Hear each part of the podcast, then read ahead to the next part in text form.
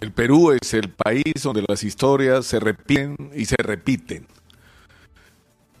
Estamos siendo testigos del agobio y en este momento con las con las lluvias en el norte del país y no solamente en el norte, pero sobre todo ahí donde es una historia repetida, dos años es lo mismo.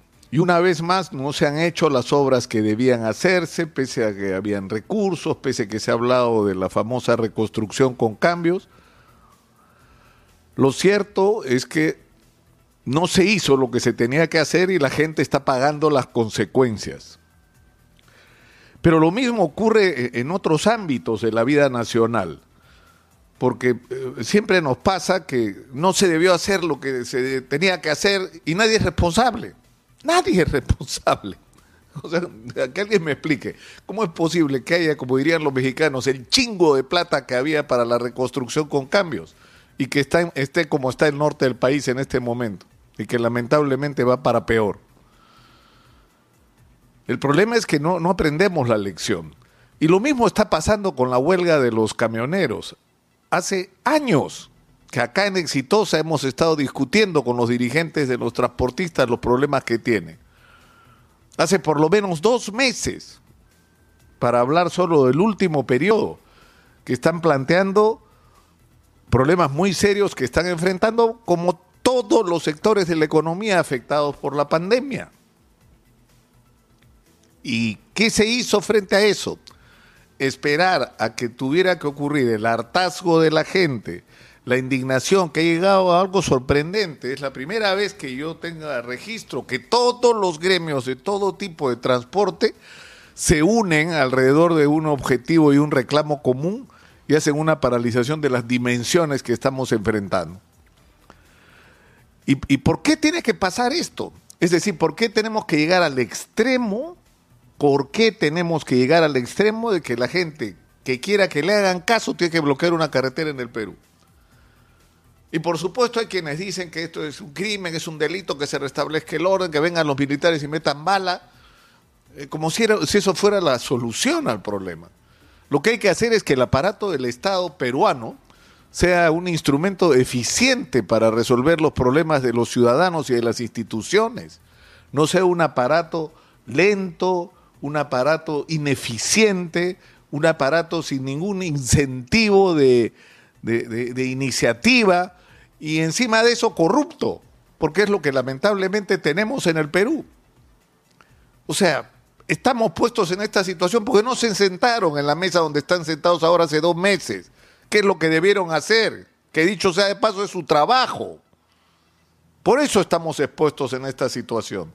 Y el conflicto, por supuesto, que tiene solución hay alternativas, hay salidas, hay que buscar cuál es la manera de resolver el problema con el impuesto selectivo al consumo, con, con, la relación entre el precio que nos viene de fuera, que además es perverso, porque cuando el precio sube, el combustible sube, pero cuando el precio internacional baja, ahí las bajas no corresponden a los niveles de caída que ha tenido, por ejemplo, la última vez el precio del petróleo, que se vino al piso.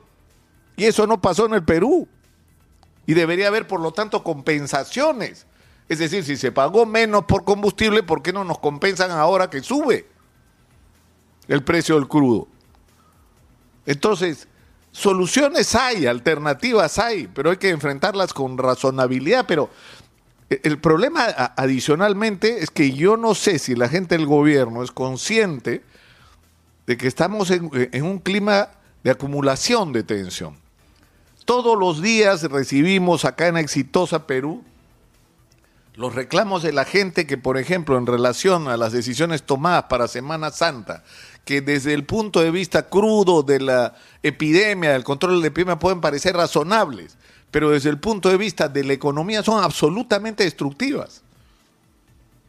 El mejor momento para el turismo en el Perú es la Semana Santa. Es el momento en que, en que tienen la, mayor generación de ingresos de todo el año y se están quedando sin eso.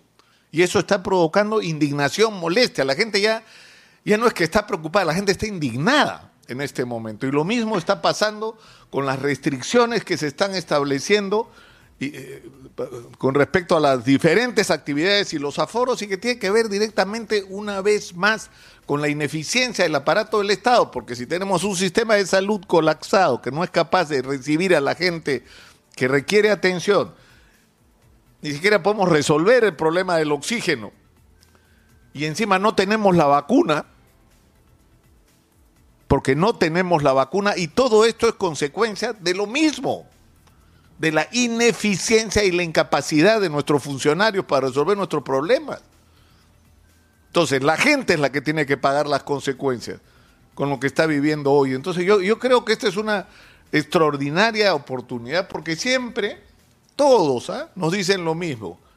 Esto que tenemos, no, yo llegué y me encontré esto, pues así estaban las cosas.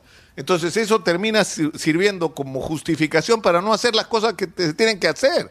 Porque ¿en qué momento vamos a empezar a hacer las cosas diferentes en el Perú?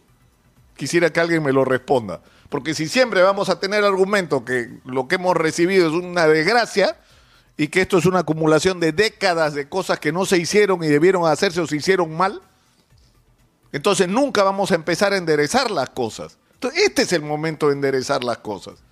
Este es el momento de manejar las cosas de manera diferente, de prever cuáles son los problemas, de sentarse a la mesa a discutir a la gente. Todo el mundo reclama que toman decisiones que los afectan directamente y se enteran por, lo, por la radio, por la televisión, por los medios de comunicación o por las redes sociales. No se enteran por el diálogo con quienes están tomando decisiones que los implican directamente. O sea, esto tiene que empezar a cambiar porque yo insisto, no están midiendo lo que está ocurriendo en la sociedad. La gente está muy molesta. Nadie quiere que en el Perú haya una explosión social, pero están comprando todos los boletos para la rifa de esa explosión social. Y tiene que haber un cambio de actitud, un cambio de comportamiento. Es cierto, este es un gobierno provisional transitorio que, tiene una agenda limitada pero tenemos un país que lamentablemente no puede esperar hasta el 28 de julio. Necesita respuestas ahora.